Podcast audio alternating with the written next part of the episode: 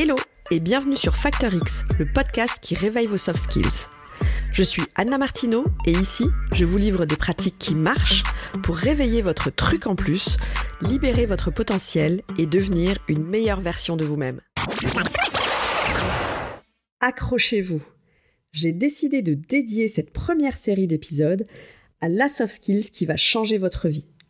Je vous dis ça parce que clairement, ça a changé la mienne. On va parler d'intelligence émotionnelle. Avec mon expérience et en tant qu'entrepreneur, j'ai appris l'importance de comprendre et de gérer mes émotions pour réussir dans ma vie pro et perso. Dans cet épisode, on va commencer par explorer les cinq dimensions clés de l'intelligence émotionnelle. Alors, à vos écouteurs. Aujourd'hui, on parle de l'importance de l'intelligence émotionnelle dans notre quotidien et de comment elle peut nous aider à mieux communiquer et à améliorer nos relations. L'intelligence émotionnelle, c'est notre capacité à comprendre et à gérer nos propres émotions et celles des autres. On parle donc de notre façon d'identifier les émotions, à les exprimer efficacement, à utiliser tout ça pour nous comporter avec les autres. C'est notre capacité à comprendre et à utiliser nos émotions pour nous guider et nous aider à mieux communiquer. Elle est encore parfois négligée dans l'évaluation des comportements, et c'est bien dommage parce que vous verrez, elle est tout aussi importante que l'intelligence intellectuelle, ça peut vraiment devenir un vrai facteur X.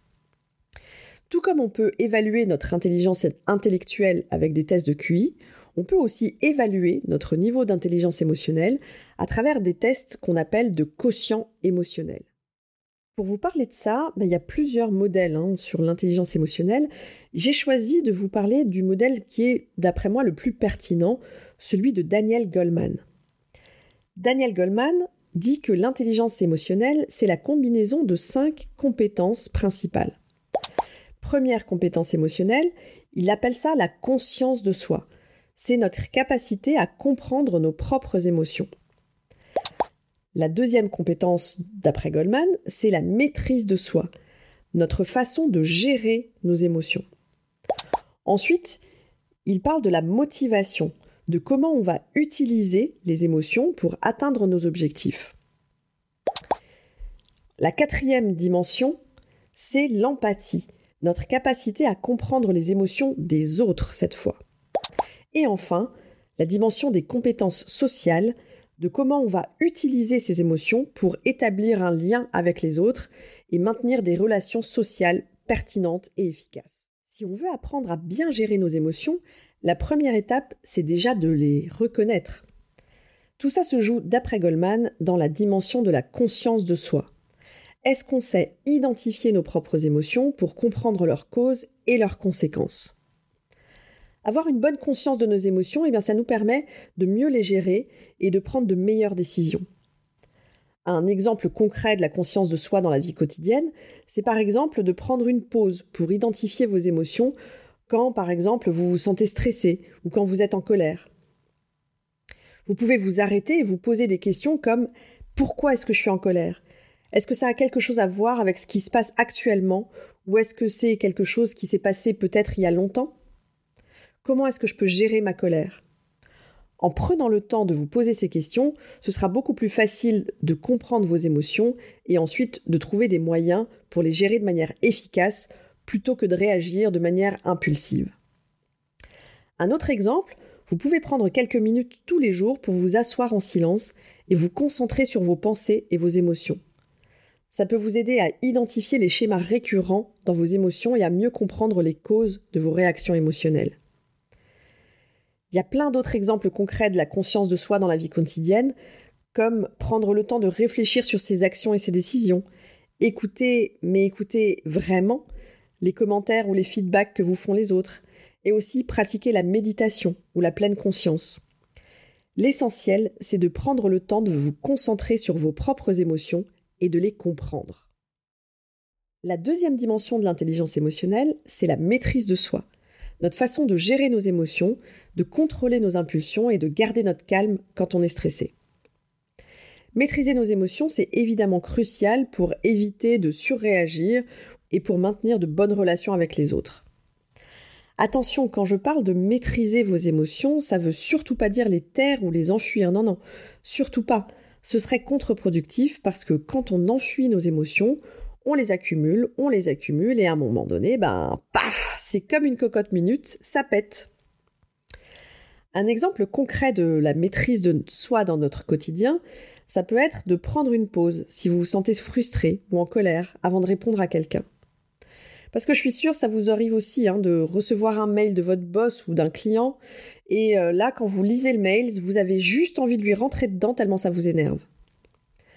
Un truc que je fais, moi, pour éviter le pire, c'est que tout simplement, je réponds pas. Si je peux, j'éteins même l'ordi, je fais autre chose, en tout cas, je fais en sorte de plus y penser. L'idée, c'est de ne surtout pas répondre tout de suite quand on est énervé.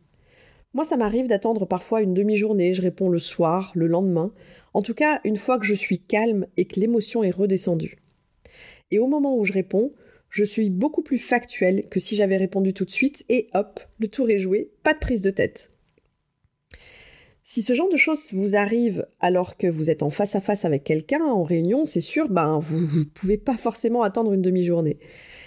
Là, le truc, ça peut être de compter par exemple jusqu'à 10 avant de répondre dans votre tête. En prenant le temps de vous calmer avant de répondre, vous évitez de dire quelque chose que vous pourriez clairement regretter plus tard. Vous pouvez aussi pratiquer une activité qui vous aide à vous détendre et à vous calmer comme la méditation, la respiration profonde ou faire de l'exercice.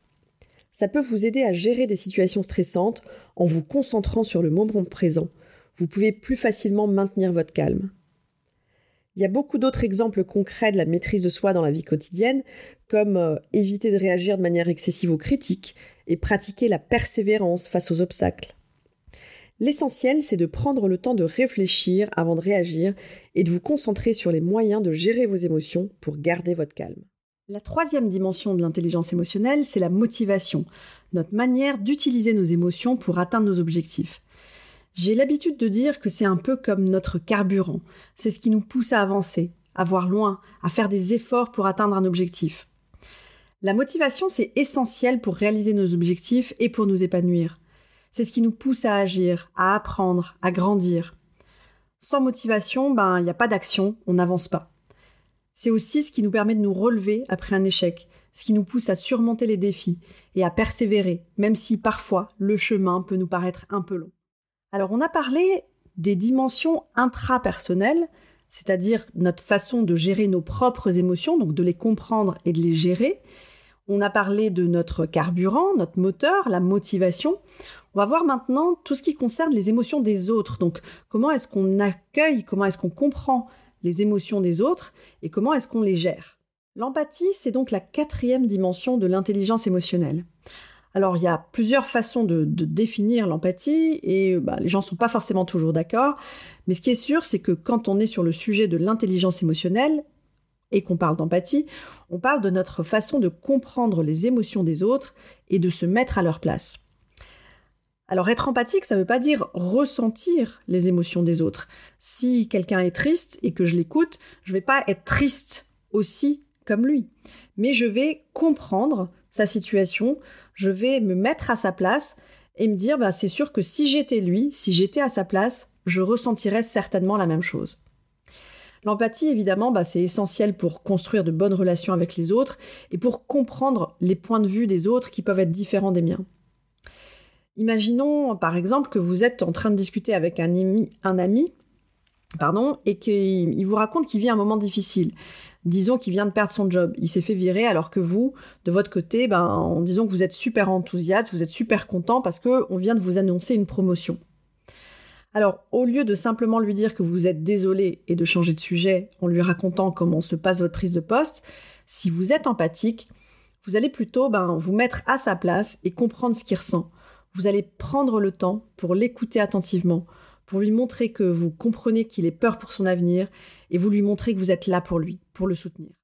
On finit cet épisode avec la dernière dimension de l'intelligence émotionnelle que Daniel Goldman appelle les compétences sociales. Les compétences sociales, c'est notre façon de gérer nos relations, notre manière de communiquer avec les autres, notre façon de négocier, à résoudre des conflits. Alors, avoir de bonnes compétences sociales, c'est évidemment important autant dans notre job que dans notre vie de tous les jours au niveau perso. Imaginons que vous êtes invité à une soirée réseau chez un de vos clients. Vous arrivez seul, vous connaissez personne, et euh, votre client, il est là-bas, au loin, vous le voyez, il est en train de discuter avec plein de monde, et évidemment, vous avez surtout pas envie de le déranger. Au lieu de rester comme d'habitude dans votre coin à côté du buffet pour pas dire au bar, vous allez utiliser vos compétences sociales pour discuter avec des gens. Vous allez aborder quelqu'un. Par exemple, vous interpellez, ben, vous savez, la personne qui est juste là à côté de vous, au bar, qui prend un verre, et vous allez lui demander, ben, par exemple, euh, ben, quel est le lien avec euh, lui et son client? D'où ils se connaissent? Est-ce que lui aussi c'est un fournisseur? Qu'est-ce qu'il fait dans la vie? Et blablabla, et blablabla. Et en vous intéressant aux autres, vous verrez, c'est magique. Non seulement vous développez votre réseau, mais vous verrez, c'est comme un miroir. Les gens s'intéresseront à vous aussi. Alors voilà, vous connaissez maintenant les cinq dimensions de l'intelligence émotionnelle selon le modèle de Daniel Goleman. Mais comment tout ça peut vous servir dans vos relations pro et dans votre quotidien? Comment est-ce que vous pouvez faire pour que ça fasse partie de votre facteur X à vous? Eh bien tout ça, ça se passe dans le prochain épisode. D'ici là, j'ai un challenge pour vous cette semaine. Parmi les 5 dimensions de Goldman, identifiez celle qui, si vous la développez, vous permettra d'atteindre vos objectifs plus rapidement.